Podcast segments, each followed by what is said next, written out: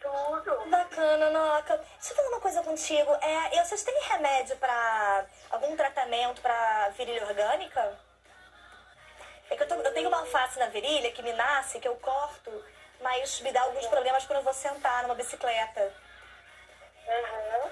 E quando eu faço a posição do ganso, meio que fica um bico que machuca meu parceiro.